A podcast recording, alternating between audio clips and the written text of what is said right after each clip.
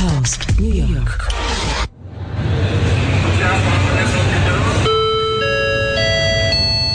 Su atención, por favor. Causa anuncia la partida de su vuelo a las mejores experiencias en el arte de viajar. Rogamos a los ciudadanos del mundo a dirigirse a la puerta de embarque. Muchas gracias por su atención y feliz vuelo.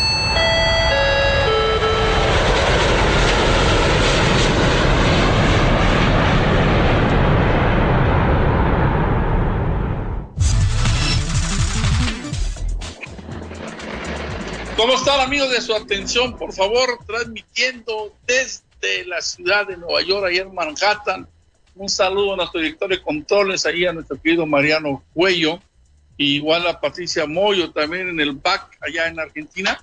Bueno, hoy estamos al aire eh, con eh, Karina Echegaray en Buenos Aires, Leo Faringa en Buenos Aires, Pájaro, Alejandro Pájaro en Buenos Aires. Híjole, otra vez me acorralaron los argentinos. Un servidor de la Garza de México. Estos argentinos, yo no sé qué tienen, pero les encanta hacer corral. Pero bueno, ayer, pero bueno, hoy tenemos una invitada de lujo. Estoy Armando la Garza transmitiendo desde México. Fíjense, me tienen solo. Y eso que hoy día la independencia de México. Así que viva México, cabrón. Y el día del guacamole. El día del Ah, guacamole. el día del guacamole. Ah, qué Pero buen dato especial.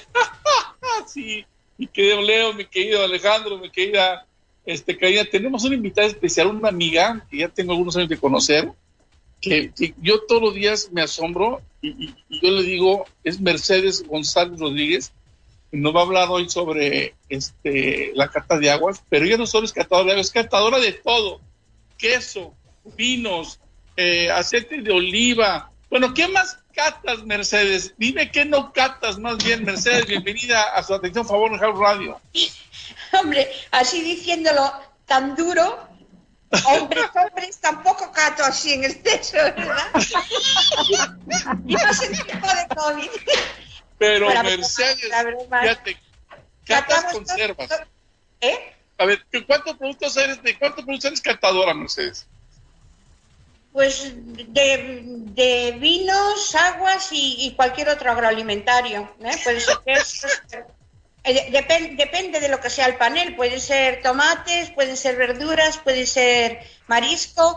Lo más habitual, lo más habitual, pues aguas, vinos, quesos, eh, productos gourmet. es una simbiosis. Voy a hacer un inciso. Hoy he visto una portada de una revista que aún no está impresa, que va dedicada a vuestro aniversario de México. Ah, Veré cuando esté impresa si al final que me pidieron opinión se respeta mi idea. Yo creo que no, pero bueno. Bueno, pues Mercedes eso. González hoy está en, en, en Expourense, allá eh, dentro del En evento de. Termatalia, de Termatalia, ahí en Orense, una gran ciudad, le mandamos un saludo a todos ellos, este, porque bueno, hoy es parte de ese evento. Mercedes, vamos a platicar hoy de aguas, porque es una de tus mejores especialidades, eh, y, y me gustaría para que escucharan nuestros amigos allá en Buenos Aires, este, que nos hicieron correr el día de hoy otra vez, Karina, este, ¿cuántos tipos de aguas hay, mi querida Mercedes? Te consulto algo, perdón, Mercedes. A Este, ver, an- venga, antes de entrar en, en, en sí en el detalle de la cata de aguas, cuando hablamos de cata, se habla de calificar este, mm, con una puntuación lo que se está catando, hay mejores y peores o simplemente eh, se distinguen diferencias cuando alguien hace una cata, por ejemplo, definiendo lo que es catar algo, ¿no? Claro, una, co- eh, una cosa es catar y otra cosa es degustar. Ah. Y catar es, y catar es degustar con atención, de manera que dentro de lo subjetiva que puede ser una cata, tenemos que hacerlo lo más objetivo posible. Después, dependiendo de la tipología de cata, ¿para qué hacemos nosotros una cata? Para valorar calidad, para testar un producto que va a salir a mercado, eh, por si es fruto de contaminación. Me pongo el ejemplo. Si yo fuera a sacar al mercado una margarina, el panel de catadores que formaría sería padres y madres. ¿Quién compra la margarina para los bocadillos de los niños? Las madres, no hay ninguna mejor que ellas que sepan lo que les gusta. Y entonces eh, no, no buscas en sí evidentemente das por hecho una calidad, pero buscas qué sabor acerca más y cautiva más para que sea más, más comercial, ¿no? adelante, Karina. Me llama mucho la atención, te digo, Mercedes, esto de catar agua, porque en nuestra crianza, en lo que te enseñan, el agua es insípida, inodora, inodor, inolora, pero vos venís a, dar por tierra con eso, porque se ve que hay calidades diferentes de agua. ¿no? Porque si podés catar es que hay diferencias, hay calidades, hay, hay, hay detalle. A ver, cuando nos enseñan eso de sin color, inodora, insípida, eh, en líneas generales tiene que ser así. Si, aparece un color, ya es lo que se le ha añadido, ahora que está tan de moda, las aguas em, con naranja, con limón. Eso no entra, eso no entra dentro de las categorías de aguas minerales, eso es un refresco. Ah. Em, lo que buscas que sea incolora, que no tenga olores o colores parásitos o que no correspondan. Es la primera eliminación que haces. En la cata no es lo más esencial porque para distinguir a lo sumo en fase visual tendríamos que recurrir al laboratorio a espectrofotometría. En la fase de nariz sí que hay descriptores aromáticos, pero lo que se busca es que no huela extraño, que no haya ningún olor parásito, que nos pueda recordar eh, al envase, a una mala conservación y a partir de ahí podemos intentar afinar. Siempre en la cata de aguas tenemos un agua testigo muy plana para ir oliendo una y la que estás catando para intentar percibir esas sutilezas. De manera que en líneas generales metes la nariz y parece que no huele a nada, pero sí que cuando entras y sobre todo eh, con suelos graníticos como tenemos aquí en Galicia, pues suelen dar más esa sensación de frescura, a lo mejor, o ese recuerdo de suelo, o ese recuerdo a veces de, de cal o de tiza, si son aguas más, más duras, pero donde reside principalmente la cata del agua es en la boca. Insabora. Eh, vamos a hablar de aguas, porque no hay dos aguas iguales. El agua entonces siempre es plural. Eh, las aguas minerales es precisamente esa composición mineral la que va a determinar la cata, la cantidad de estrato seco o, sólidos disueltos, es decir, cuando sometemos el agua a 180 grados, esos sólidos que nos, que nos quedan. Y eso es lo que va a determinar lo que es la boca del agua, ¿no? La estructura, el volumen, la sensación que te puede quedar más de mineral en la boca, el ataque, por ejemplo, un agua con más sodio eh, suele ser más dulce, pero si ese sodio está ligado con el cloro, pues entonces cloruro sódico, pues entonces el, agua presenta matices más salados, o si es más rica en azufre, pues nos va a dar connotaciones amargosas, o si es más rica en hierro, o sea que al final son los minerales los que condicionan cómo se muestra un, agua mineral natural. Claro, yo sé que Argentina, México, mm, bueno, muchos países y sobre todo cuando llegan grandes uh, filiales a, compran el manantial y se ponen a envasar el agua, les es más práctico no cuidar el perímetro, no cuidar la naturaleza, no estar pendientes de según qué cosas y entonces lo que hacen ya es purificar. Con lo cual es habitual encontrar en, en vuestras tiendas de alimentación aguas purificadas o tratadas o el concepto de agua de mesa si recurrís a la etiqueta veis que no pueden desplegar características de pH, de estrato seco, porque ya lo tienen prohibido por ley, porque ya se lo han cargado casi todo. Entonces, son malas esas aguas, cualquier agua es buena, pero dentro de eso, pues buscamos lo mejor, ¿no? Lo que nos, aparte de hidratar, pues que nos ah, compense em, nuestro estado fisiológico, que a veces tenemos carencias o excesos y no sabemos recurrimos al médico a veces pudiendo solucionarlo solo con agua. Adelante, pájaro. Ah. pájaro. Está, muteado, pájaro. no te escuchamos, ¿eh? Ahora sí. No, tampoco.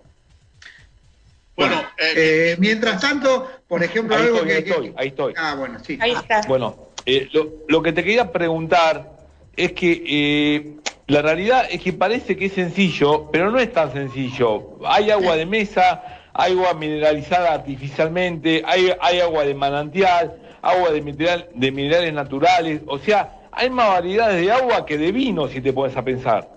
No, tanto no. ¿No? tanto no. Me fue un poco, ¿no? Pero hay nuevos procesos también para producir agua, que eso Armando seguramente estará al tanto que es parte de lo que hoy por hoy es la industria hotelera y se da también mucho en el área del Caribe. Yo vi grandes cadenas hoteleras que ahora tienen sus propias plantas desalinizadoras de agua y proveen a los hoteles con agua de mar también. Ah. Que bueno, es un agua rara, ¿no? No es el mismo tipo de agua que por ahí a veces uno acostumbra es agua para beber, para beber. Es, bebible. Es pero bueno, Es apta. Exacto.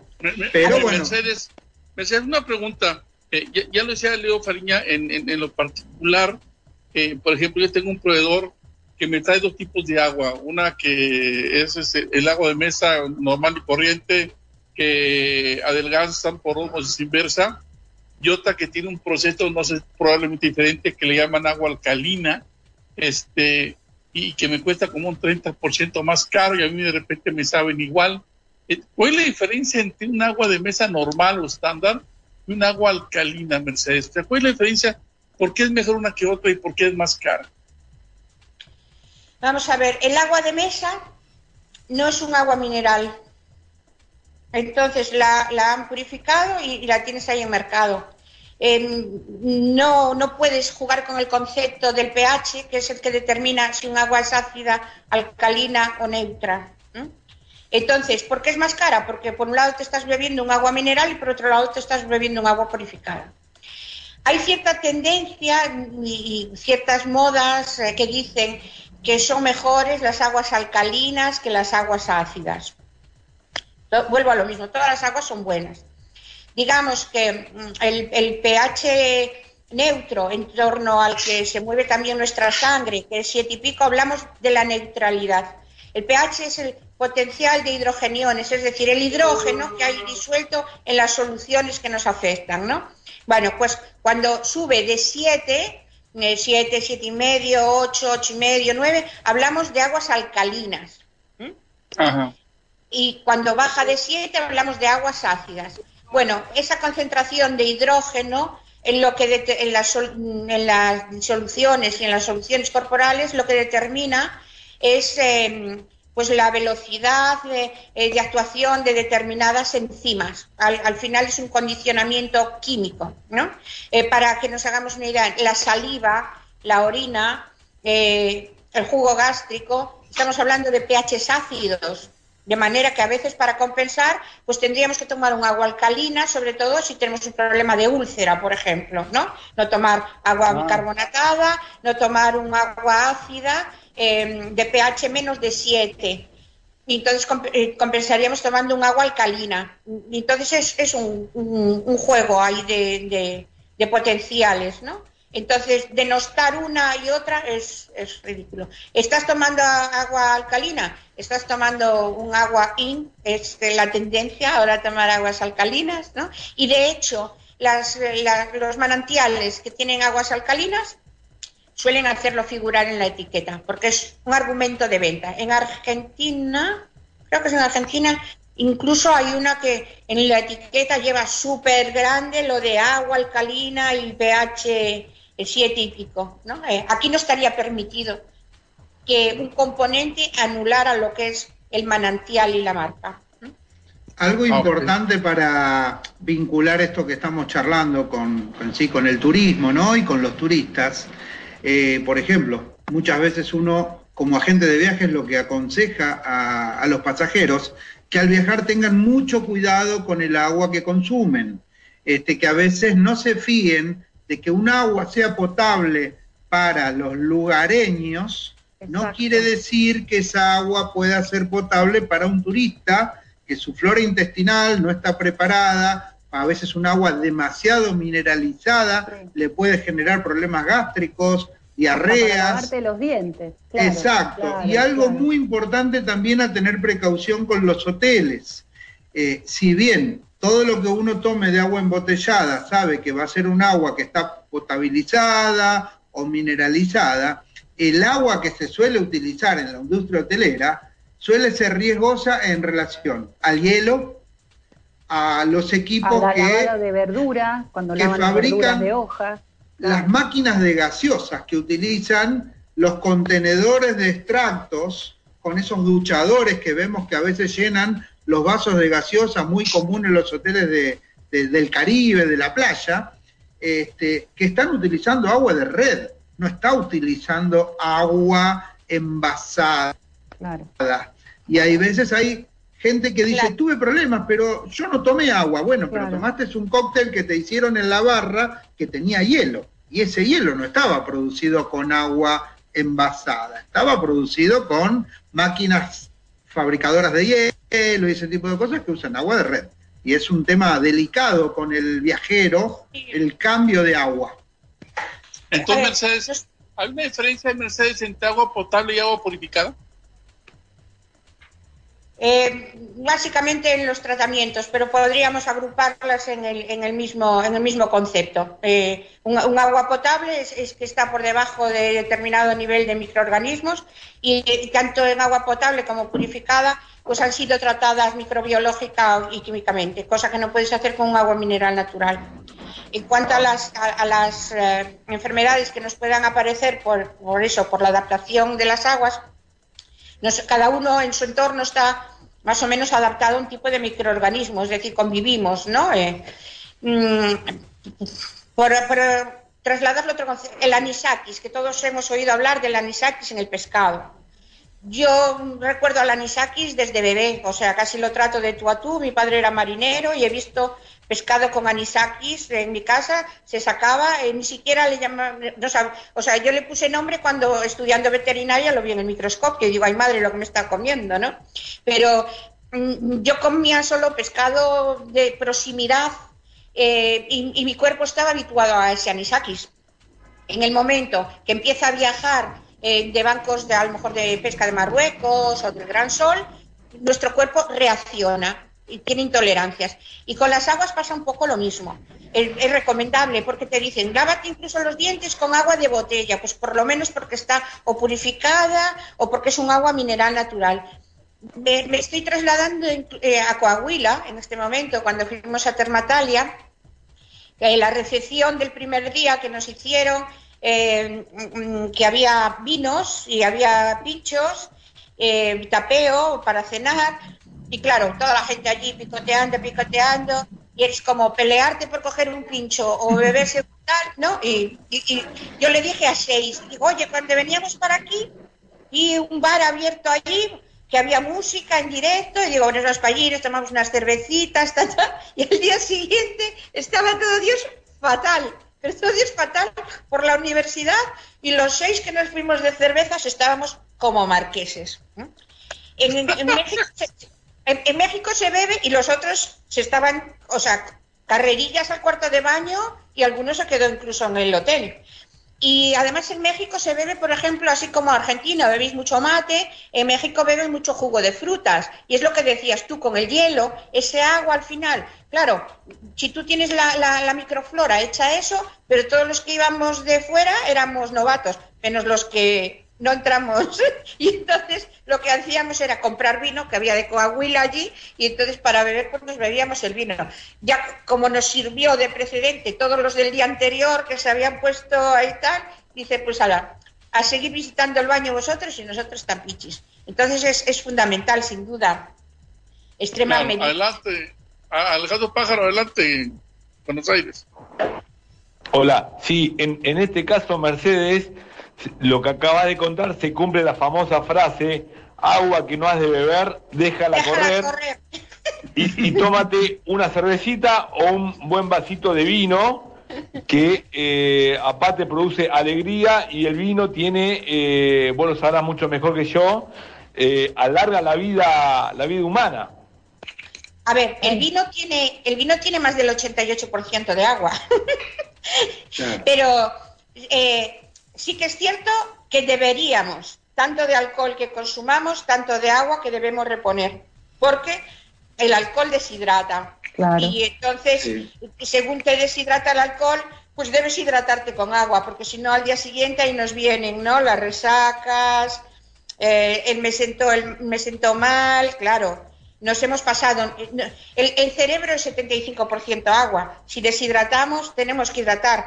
Pues tú, tú notas que si abusas de- del vino, por la noche a lo mejor te acuestas bien, pero a medianoche está la avena, pum, pum, pum, pum, pum, pum, pum, pum, y dices, uy, agüita.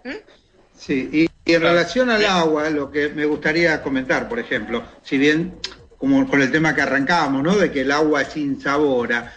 El sabor del agua influye mucho y es muy importante también en la industria alimenticia. Eh, acá, por ejemplo, en Argentina siempre se habla de algo que uno no sabe si a veces es un mito o no. Eh, bueno, las medias lunas, que bueno, en cada país creo que tienen un nombre distinto, no sé cómo eh, las, conocen en, en España o en México, como croissant tal vez, o sea, como Ah, para sí. nombrar algo similar a las medias lunas.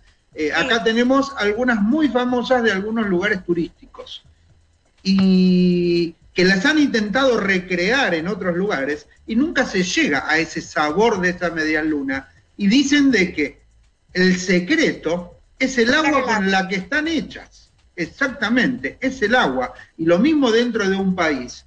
Hab- Hablando de marcas, de gaseosas, Coca-Cola, no es lo mismo la Coca-Cola que tomás dentro de un mismo país en una ciudad que en otra punta del país donde se embotella y se elabora con otra agua distinta. Por ejemplo, acá en Argentina, eh, nosotros, depende en la región que te encuentres, es el agua que se consume. Por eso también hablábamos que a veces el cambio de ciudad puede afectar terriblemente en la salud de alguien, porque los que estamos en Buenos Aires tomamos el agua potabilizada del río de la Plata, agua dulce que se toma del río y se potabiliza.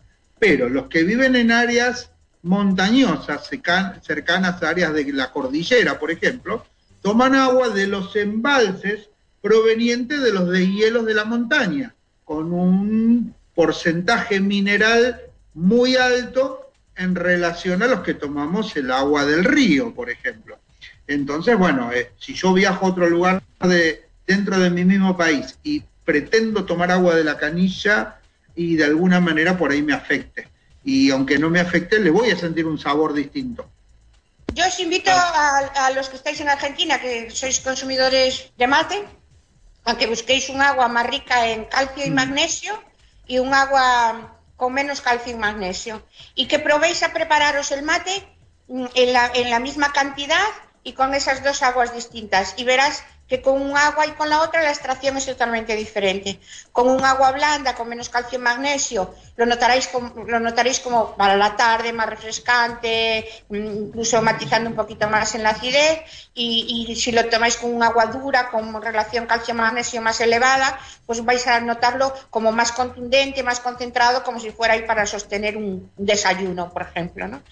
Lo que decías tú, si hay filtración de montes y deshielos, el recorrido, y, son aguas más antiguas, el recorrido por el subsuelo es mucho mayor y se va cargando de muchos más minerales que, que si lo tomas de ríos, que es un agua más superficial, digamos que en una podemos llegar a hablar de años y de cientos de años, y en otra podemos hablar de aguas de 20 años o de días incluso. Entonces se han cargado también menos de minerales. Es que es, eh, es que es un mundo. Lo que pasa es que como es agua, lo tenemos como un elemento mudo encima de la mesa y no Sí, le damos la claro. importancia que requiere. Claro. Y después a la hora de hacer maridajes con vinos y con Claro. platos, pues también varía. Me- me- Mercedes, este, yo, yo voy a dejar para, para la, seg- la segunda mitad el maridaje de aguas. Eso vamos a. que es muy importante. Hoy en esta primera mitad, yo quisiera preguntarte: eh, eh, en tipo de agua, tú te, tú te vas y te sientes a un restaurante, y te ofrecen un agua filipina, un agua de allá gallega, un agua de, de Europa. ¿Cuáles son, en tu opinión, las mejores aguas para beber en una mesa? Cuando te, cuando te entregan un agua de allá de Asia, una europea, una americana. ¿Cuáles y por qué son? Este? A ver, yo si voy a un restaurante y que tiene una gran carta de aguas, por ejemplo, como el Lipton aquí, que tiene 600 y pico, iré a probar cosas nuevas, lo que no he probado, pues como hago con los vinos. Si Claro. voy a, a- si, si voy a, a- a México, intento probar vinos de México, aunque no sea una zona excesivamente productora, y si voy a Argentina, voy a, a meterme vinos argentinos, no voy a pedir vinos de otras regiones.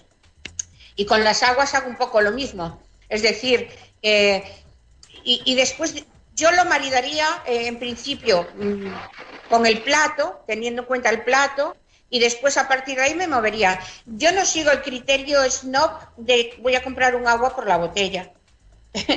Porque lo que me importa es el contenido. Yo no voy a pagar 16.000 euros por una botella. Y si alguien quiere regalarme una botella de 16.000 euros, por favor, que se quede, que me dé los 16.000 euros. ¿Hay, una botella que, cueste eso? ¿Hay una botella que cueste No quiero yo una botella llena de cristales de Swarovski ni con una corona de oro. Mm, pero sí hay gente que lo consume. Y después hay, aguas, hay aguas que te venden incluso como minerales y ni siquiera son minerales. Eh, son, eh, son aguas gourmet pero no son aguas minerales. Por ejemplo, el agua de lluvia no es un agua mineral. El agua de lluvia es un agua de qué? De, cuatro minutos, desde que llega de la nube abajo que la recoges y todo lo más algún gas que atrape por el camino. El agua siempre es buena. ¿Mm? Y no siempre es buena el agua de lluvia. Es buena. Uno considera... Exacto, porque puede estar trayendo un área muy pura, muy pura, que la misma selva haga el efecto de filtración, ¿no? Un agua de un iceberg es peculiar, yo la, he probado, pero no es un agua mineral tampoco. No, ha pasado por un sustrato de, suelo en donde se haya cargado de minerales. Con lo cual, haya cada uno cuando va a un restaurante, yo me pondría un límite y dentro de eso pues probaría, buscaría la mineralización y en función de eso elegiría una u otra. Pero yo no soy de gastarme miles de euros en una copa, en un, en un agua, como tampoco lo soy de gastarlo en un vino.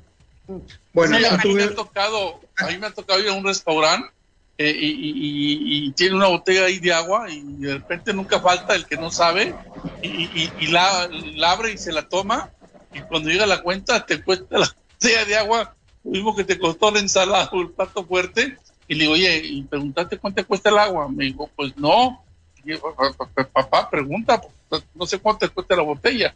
O una ocasión me tocó ahí en la Plaza San Marcos en Venecia, me senté con una amiga, yo me tomé una cerveza, ella pidió una botella, y además pidió, tengo una botella con agua, y se la trajeron y dije, oye, preguntaste eh, esa agua cuánto costaba, y costaba cuatro veces más que la cerveza, y cuando sacaron la cuenta me dijo, Armando, nos toca tanto cada uno, le dije, no mamá, a mí yo me cuesta la cerveza tantos cedros, y tú pagas tu agua, y dijo, pagué un agua carísima, que me supo igual a la que tomo en el gripo allá en mi casa y pagué, no sé, pero pagó como 40 euros, una cosa así. Bueno, pero te lo tengo... en la plaza de San Marcos y eso no es común. Este, adelante, mi querido Fariña. Sí, bueno, yo tengo el caso, la anécdota de, mm, de unos turistas que estuvieron en Dubái, estuvieron en el Burj Al Arab, que es, bueno, el hotel en este momento más importante de, de Dubái, el siete estrellas, y bueno, resulta que hay unos pequeños paquetes de visita del hotel, ¿no? Sin alojarte en el hotel, vos podés dirigirte a su confitería y tomar algo. Bueno, obviamente que cuando agarran la carta estaba todo inalcanzable, ¿no? Y había así como una pequeña opción que era un bocadillo, una cosa así. Cuando le preguntan qué van a tomar, dicen agua. Eran creo que cuatro personas y dicen una botella de agua. Bueno, perfecto, una botella de agua. Resulta que cuando ven la cuenta, esa botella de agua era un agua proveniente de la campiña italiana y mm. pagaron esa botella de agua más caro que un champán francés o un whisky añejado, ¿no? Este, pero bueno, tuvieron no tuvieron la precaución de, preguntar qué agua. Dijeron, un agua. Ah, un agua para cuatro personas, sí. Y le trajeron la botella. O sea que apenas tomaron un vaso de agua y lo pagaron como si dijéramos el vaso de agua que tomó cada uno había costado por ahí, no sé, 30, 40, 50 dólares, ¿no? Este, eh, mi querida Mercedes, llegamos a, la parte media de nuestro programa. Vamos a mandar eh, micrófonos a Nueva York, ahí con nuestro querido Mariano Cuello para este, un break y regresamos en unos minutos con Mercedes eh, González Rodríguez, quien está en Ourense, ahí en Termatalia, y vamos a hablar de maridajes qué agua tomar, con qué platillo, porque eso es bien interesante. Mercedes, regresamos en unos minutos contigo. Muy bien.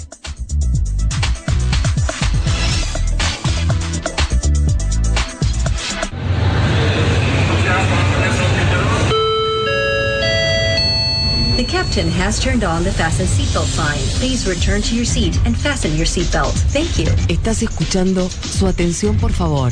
Estás en house.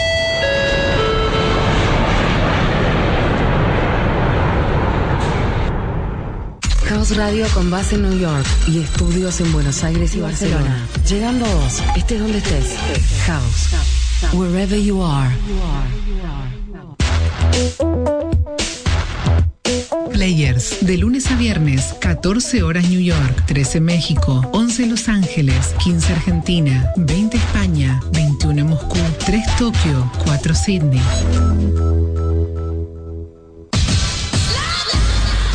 Seguinos en Facebook, Instagram, Twitter y encontranos on demand en Spotify. Estás en House New York. Estás en casa.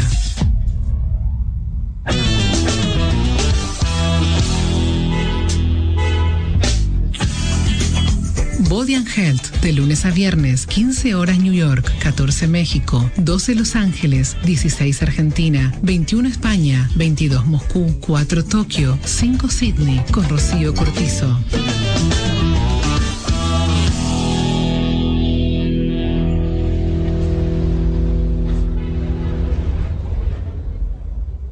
House Radio con base en New York y estudios en Buenos Aires y Barcelona. Llegando a vos, estés donde estés. Wherever you are.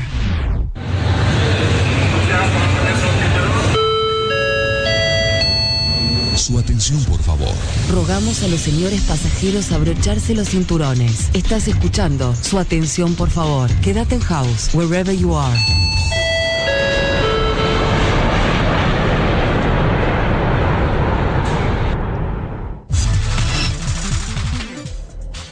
Gracias amigos, estamos nuevamente al aire aquí en su atención, por favor, y gracias a Mariano Cuello, allá en los controles desde el Manhattan, Nueva York, y gracias. Eh, estamos platicando con Mercedes González, eh, y bueno, tenemos ahí en, Buenos Aires a Leo Pariña, a Karina Echegaray, tenemos también a Alejandro Pájaro, como le digo, ahora me dejaron, ahora me dejaron solo los parisinos, y bueno, me, me, me hicieron correr con los argentinos, pero no pasa hoy día la independencia de México. y con ella, sereno, moreno, me dicen acá en México, bueno, no pasa nada. Hoy estamos con Mercedes González Rodríguez, que es una especialista catadora y, tiene varias especialidades, entre ellas este, la cata de agua, la cata de vinos, etcétera. Pero este, este, ustedes dirán, bueno, ¿por qué estamos platicando de aguas en, eh, eh, en un programa relacionado con turismo? Bueno, porque usted que es turista, cuando viaja, cuando sale, como le dijo Leo Fariña, el tema del agua es importante. Usted se siente en, un restaurante y puede pagar más por una botella de agua que por un corte de vino, así como lo platicaba Leo Fariña hace un momento y Karina. Entonces, primero vamos a platicar con Mercedes sobre maridaje de agua con, con, con, con la gastronomía, porque es más importante. Mercedes, ¿por qué hay aguas que son mejores este, para beber con un corte, con una ensalada o con un pescado. ¿Por qué y cuáles son, Mercedes? A ver, tenemos a, la hora de, pensar cómo, cómo, vamos a ligar ahí, eh, tenemos que pensar que el vino y los alimentos eh, con la temperatura cambian en la boca. Se nos expresan otras macromoléculas y vamos detectando otras cositas. Y el agua es, eh, invariable, de manera y tenemos que jugar con la estructura del agua para que no pase desapercibida. Entonces, tenemos, eh, si tenemos un vino joven, sencillo, fresco, afrutado, con poca estructura, lo haremos acompañar de un agua de muy baja mineralización y fresca, de manera que el vino no me tape esa sensación de limpieza cuando he tomado el agua, o que, o, que si le meto una, una, un agua muy, muy rica en sales y, con una burbuja muy manifiesta, pues que me, me, anule el vino. Y con el alimento pasa igual. De manera que iría parejo la estructura del agua, del vino y del alimento. Eh, que me voy a tomar unas gambas cocidas, pues necesito un agua de muy baja mineralización y necesito un vino ligero. Que me voy a tomar ¿Qué plato puedo elegir? Una carne roja bien a la parrilla, ¿eh? con, incluso con, una salsa contundente. Necesito un agua de alta mineralización, eh, mm, Si la elijo con gas, con un gas mm, manifiesto ya, y, un vino con ya madurado o criado con su barrica, ¿no? Es un poco la regla general que haces. De manera que eliges para, lo puedes elegir además para cualquier mm, estrato de la comida. Es lo mismo para, para abrir boca que para primer plato, que para segundo plato o que para postre. El agua gasificada, ¿seguimos llamándola agua, por ejemplo? ¿Entra en la categoría agua cuando es gasificada? Claro, dentro de, las aguas, la categoría general por el estrato seco y eh, eh, aguas minerales naturales dividiríamos en mineralización muy débil, en mineralización débil. Dentro de esa, eh, las oligominerales y las minerales. Y después en las de mineralización alta. Y a la par me- meteríamos, por un lado, otra clasificación serían las aguas lisas, planas o sin gas, y por otro lado, las aguas con gas. Y dentro de con gas dividiríamos con gas natural del propio manantial o con gas añadido. Ah, hay gas natural también. Sí. No solo es carbonatada, digamos. No, mira, nosotros tenemos eh, en esta franja de Galicia y norte de Portugal, que además mm, de granito hay zona volcánica no perceptible, pero tenemos un agua mm, que el gas eh, eh, emana como de parte de abajo del volcán. ¿Eh? Y entonces va subiendo el gas, se va incorporando al acuífero de donde se hace la extracción del agua y sale con ese gas. Entonces, si la quieres sin gas, le sacarías el gas. Y después, eh, te- te- naturalmente, te da el agua con gas. Y a mayores, esa planta pues tiene otra que es con gas añadido. ¿Por qué con gas añadido? El gas natural suele ser un gas más sutil, más finito, más cremoso en la boca. Y el gas añadido es, un- es- es una connotación más mecánica eh, el- y burbujas más grandes y tiene su público. Y entonces a veces esas plantas que tienen mm, gas natural, pues lo que hacen es añadir carbónico porque buscan, es- tiene un, perfil de cliente que también le demanda eso, ¿no? Pero, por ejemplo, Italia, España, Portugal, Alemania tiene muchos eh, manantiales de gas natural. Por eso, los alemanes y los portugueses, normalmente cuando pides un agua mineral, en primer término te ofrecen un agua con gas. Están hechos a, a beber el agua con gas. Nosotros tienes que especificarlo porque si no te ponen un agua sin gas. Y por eso también son tan bebedores de espumantes. Al final no ves cómo vas asociando todo. Los portugueses son muy, eh, muy elaboradores de espumantes portugueses, eh, los alemanes son muy consumidores de sus sket o después de champán o de cava, porque ya te tienes ese concepto de, de burbuja, ¿no?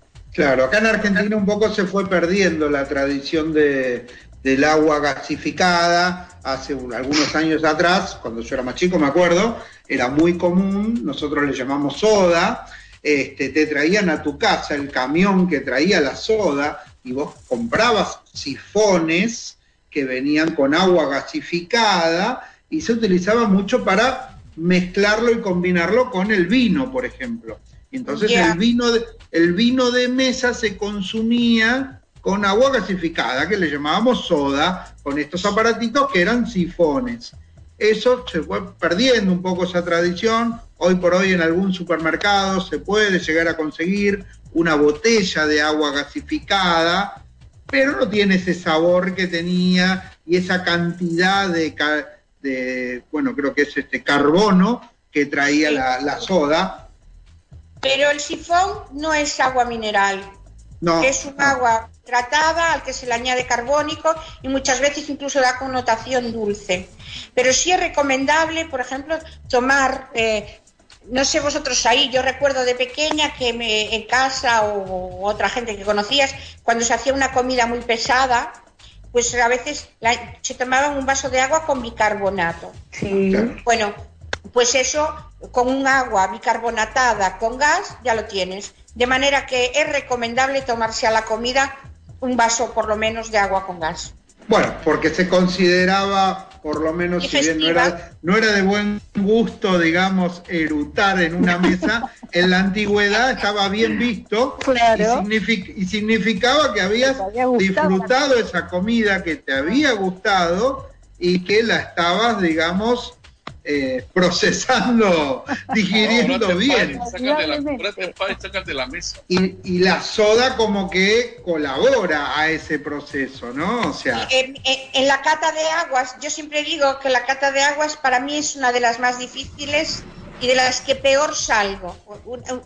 De las más difíciles porque tienes que centrarte mucho, no puedes ir con ningún olor extraño, Em, tienes que estar como muy limpia la boca, no venir de tomar café, ni fumarse un cigarrito, ni nada que te huela alrededor, hay que concentrarse mucho. Pero en la parte complicada para mí, aparte de eso, es empezamos a catar agua sin gas, ¿no? Llega un momento que el riñón empieza a funcionar. Y entonces eh, hay que hacer una parada en la cata y hay que ir al baño corriendo. Eh, pero después viene la parte de las aguas con gas. Entonces, quien lo elimine con facilidad, pues bueno, pero quien no lo elimine, no. Eh, a mí, por ejemplo, cuando empiezo a catar aguas con gas, soy toda yo una burbuja. Y muchas veces al acabar la cata me tengo que tomar una manzanilla con, con anís. Es decir, tengo, porque si no es que me mareo, me mareo, ¿sabes? Es como si tuviera apendicitis y, y, vienes de una cata de aguas.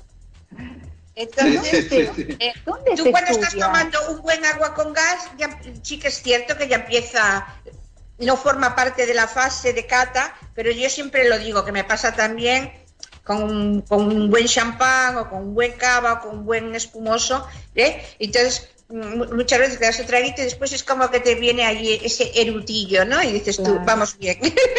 Evidentemente no vas a...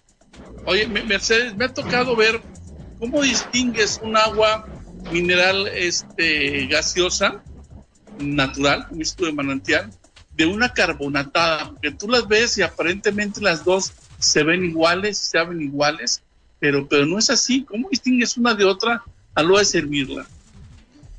A ver, algunas te pueden despistar un poco, pero a ver, en el servicio un agua con gas es eh, complicado. Hay que la tienen que abrir delante de nosotros para que oigamos ese ¿sabes? Porque si te la abren mucho tiempo antes, el agua por una segunda fermentación, una, una, una burbuja sostenida. El agua, según la sirves, se va pronto la burbuja. Entonces hay que fijarse ya cuando abres ese y cuando te la sirven, ya ir viendo cómo cae esa burbuja, cuánto se mantiene en el tiempo y el tamaño de la burbuja. Normalmente, por regla general, la, la de eh, gasificación natural eh, suele ser la burbuja eh, más finita y la, y la de gas añadido suele ser más gruesa. Aún así puede haber alguna de gas natural que sea la burbuja más gruesa. Y después en boca, la burbuja del gas añadido es más mecánica, más presente, ¿no? Como nosotros aquí hay una cosa que llamamos los petacetas, unas, unas cosas que se ponían los niños en la lengua y notaban como que saltaban por dentro, ¿no? Plas, plas, plas, como muy, ah. muy crepitante. ¿eh? Y sin embargo, las de gas natural es como que fuera más cremosa, más fundente. Notas las burbujitas, pero como más unidas, más ensambladas, más finitas y de, de sensación más cremosa.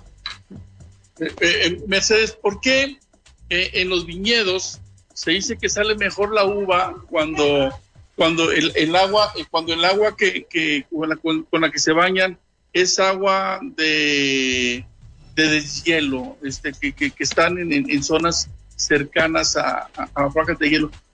¿Por qué se dice que salen mejor las cosechas de, de uva de, de, ese tipo de agua?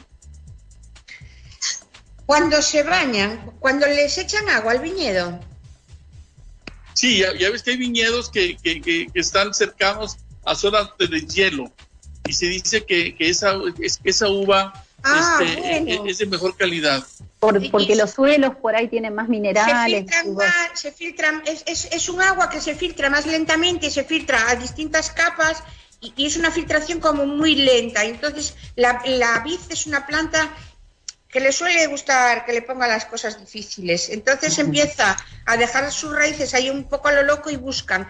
De hecho, hay un dicho que dice, año de nieves, año de bienes, ¿no?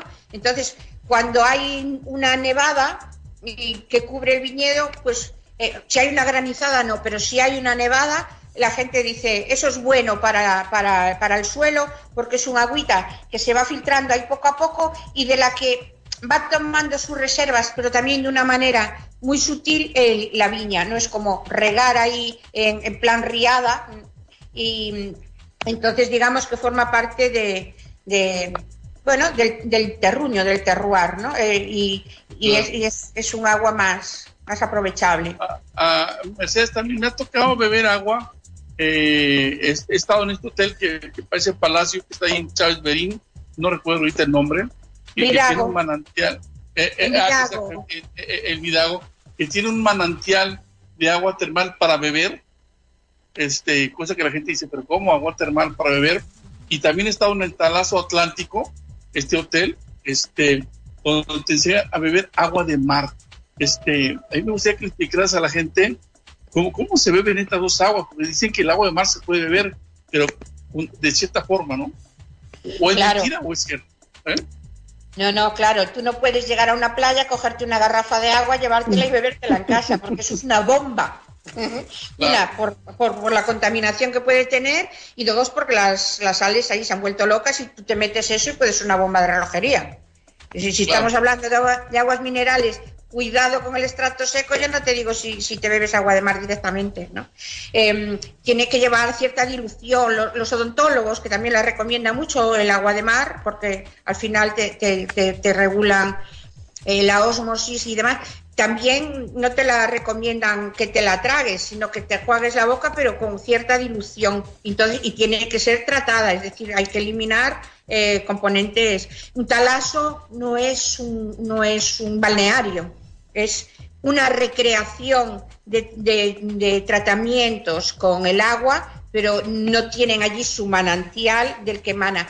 Y después el agua, nosotros aquí hemos estado hablando de aguas minerales, pero en los balnearios, en muchos, pues hay aguas para tratamientos que te las bebes, claro, en función de los componentes. No suele resultar muy agradable porque suele marcarse más las notas sulfurosas, ese olor a alcantarilla, a huevo podrido. Y son aguas porque le, porque le va, le va bien, le va bien, va bien, pero, pero, pero, pero eso tiene que ser bajo control médico, siempre. Claro. Mercedes, y vos que sos tan especial, que, que además lo hablas, lo contás con tanta pasión, con tanto detalle, ¿qué es lo que te gusta más catar? ¿Qué es lo que más disfrutás? El champán. Ah, tanto hablar de agua y resulta que te gusta. Anda perdida, mi amiga Mercedes, anda perdida. El champán. A ver, yo soy embajadora de champán en España, que gané mi campeonato en el año 2006, quiero decir, eh, y, y- y eres una enamorada.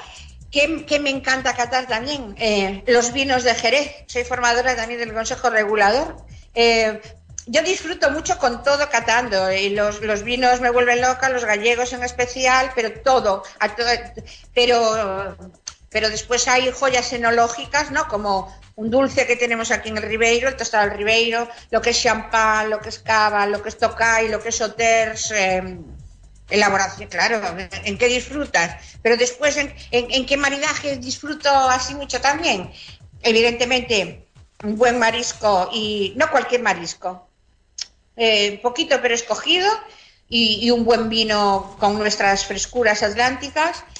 Y después me vuelve loca los vinos dulces, los vinos naturalmente dulces, que todo el dulce y el alcohol proviene del vino, no lleva alcohol añadido. Y con maridaje perfecto, que normalmente la gente piensa en dulce, postre, sobremesa. Para mí el maridaje perfecto es con un queso fuerte. Eh, me gustan mucho los quesos azules o verdes, con hongo, con ahí con buen penicillium, ¿no? Y entonces ese contraste del dulce con el amargoso y el metálico del queso es ¡guau! sentarte y, y, y acabártelo pronto y no volver a comprar en tres meses porque te vas a hacer una analítica y el colesterol se va por las nubes. Adelante, pájaro, Alejandro. Estás muteado, Alejandro. Estás muteado. Ahora, ahora, sí, hola, ¿qué tal? Mirá, yo te quería preguntar, Armando, y justo estabas comentando, eh, comentó que también sos catadora de quesos. Eh, ¿Cuál es tu queso preferido y cuál es a vos el queso que te gustaría si te regalan alguna vez algún aniversario, cumpleaños o lo que fuere, ¿qué queso te gustaría que te regalen? Mira, eh, en el tema de quesos, hay un queso que hacen ahí en Galicia que me mata, que es el queso de tetilla. Es un queso que a mí, pero me, me, me, duerme este, de, sabor, eh, que no es fácil conseguir aquí en, nuestro país. De repente lo venden en algunos este, tiendas gourmet y cuando lo, veo y lo encuentro, me fascina el queso de tetilla, que es, es un queso específicamente ahí gallego. Eh, y, me, gustan los quesos este, fuertes, pero no tan fuertes como el azul, y etcétera. Me gusta, por ejemplo, el queso chihuahua, que es una, es una, es, es, una copia del queso Gouda. Me, gusta, yo soy amante del queso, ¿eh? yo me como dos kilos de quesos por semana, ¿verdad? Este, son las cosas que a mí definitivamente me gustan, pero uno de mis favoritos definitivamente es el queso de tetilla, ahí Galicia, y, y, y, te puede decir mejor Mercedes, ¿por qué es tan buen queso ese o cómo se elabora, ¿verdad, Mercedes? Y a lo mejor porque es tan difícil que llegue ahí, porque al final es un queso de vaca, que se permite elaborar con dos, tres razas. Eh, lo que pasa es que es un, queso cremoso, con muy poquita curación, y entonces el viaje lo alargaría mucho y, yo creo que es una de las dificultades a la hora de exportar. Se llama queso de tetilla por cuenta la leyenda que en el pórtico de la gloria de la Catedral de Santiago pues estaba representada, bueno, le buscan vinculación con, una reina, tiene, tiene varios orígenes y después uno de los apóstoles, ¿no? Y como que ella estaba como un poco escotada y la imagen de, ese apóstol le iba como al, pecho, ¿no? A, a, la mujer. Y entonces, pues para, para que no fuera tan obsceno él observándola, pues lo que pasa en la realidad.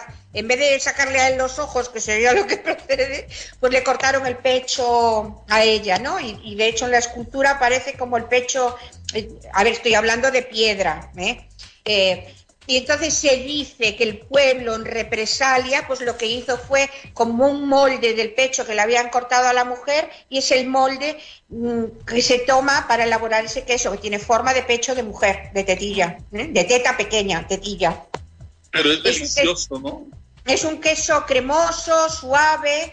A mí me gusta muy, uno de los últimos que me tiene seducido, no por ser gallego, sino porque además es que quedó entre los mejores quesos azules del mundo.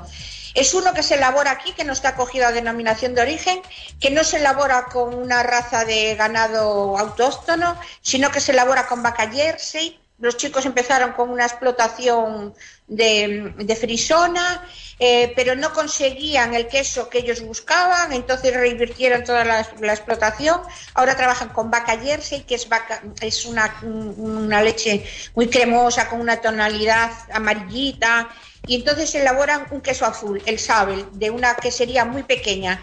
De hecho, cuando ganaron los concursos, empezaron a tener como mucha demanda y ellos intentaron acelerar un poquito el proceso de curación para intentar servir pero dijeron, se nos va de las manos, no sale el queso como nosotros queríamos y volvieron a, limitar la producción.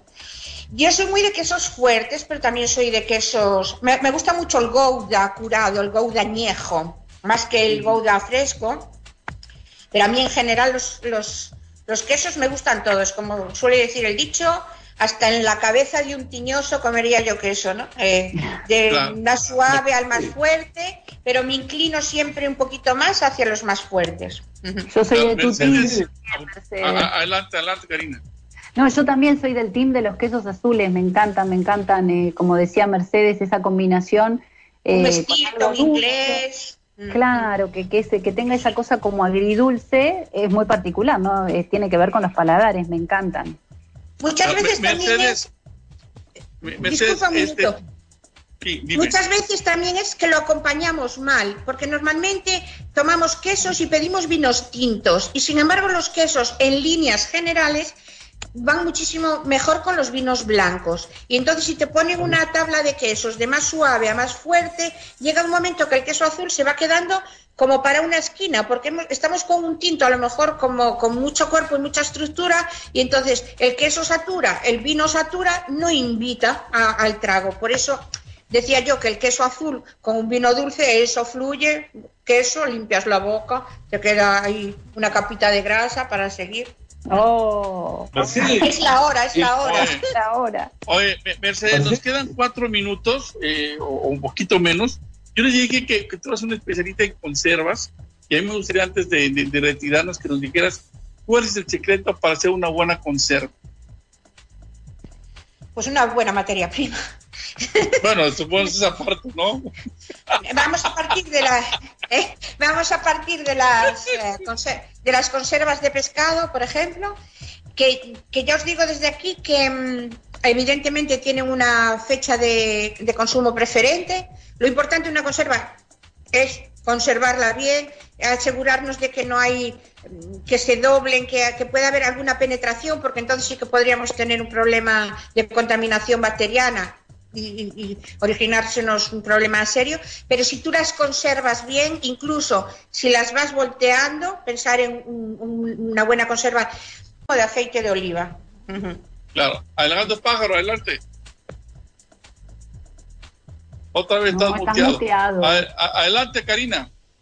No, yo la verdad es que me quedo extasiada con todos estos sabores que se mezclan y, y el aceite de oliva también tiene unas características muy especiales, ¿no? En cuanto a calidad, en cuanto a enriquecer una comida. A ver, eh, el aceite de oliva al final es un aceite refinado, ¿eh? Lo- al que se le ha añadido un poquito de aceite de oliva virgen extra. Aceite de oliva virgen extra es el zumo de la aceituna sin más. Pero cuando va presentando algún defectillo, pues va bajando en, la escala. Virgen de oliva extra, eh, mm, eh, virgen de oliva, eh, corriente, y cuando no es apto para consumo, lampante, lámparas, el que se utilizaba para encender las lámparas, pues eso se refina y tendríamos el aceite de oliva. A eso refinado le añadimos un poquito de aceite virgen extra y tendríamos el aceite de oliva. Por eso podéis encontrar por ahí el concepto de aceite de oliva suave, aceite de oliva fuerte. Va en función de ese pequeñito porcentaje de aceite virgen que le añaden. Bueno, Mercedes. mis amigos, eh, a, a ver, tienes 30, 30 segundos, mi querido pájaro. Es la última pregunta que hago que es muy importante. ¿El aceite de oliva virgen es afrodisíaco? En la vida todo, en la vida todo es cuestión de actitud. Exactamente. Será, será más afrodisíaco si le haces una infusión de algo y le das el masaje a quien te interese, de- te, te vas a venir arriba más rápido. No hay magia, claro. Es igual que el champán, es igual que el champán. ¿Qué tiene de positivo? Que hay carbónico. El carbónico te lleva el alcohol antes a la sangre. Y entonces el puntito nos llega antes. Es actitud. Ya lo oyeron ustedes, amigos. Lo de- podemos hacer con agua también, igual de erótico. Bueno, ya lo oyeron ustedes, amigos, de su atención, favor, transmitiendo desde Manhattan, allá en la Gran Manzana. Hoy tuvimos en este gran programa Mercedes González desde la hermana República de Orense, allá en Galicia. Gracias, Mercedes, por estar con nosotros. Gracias por este espacio que nos otorgaste ahí desde Termatalia en, en Expo Orense. Gracias a Karina Echegaray, gracias a Leo Fariña y gracias a Alejandro Pájaro en Argentina. Mercedes, un abrazo para ti. Armando la casa Gracias a transmitiendo vosotros. desde México. A ver si os veo por aquí. Un gusto. Muchas gracias. Luego, bye.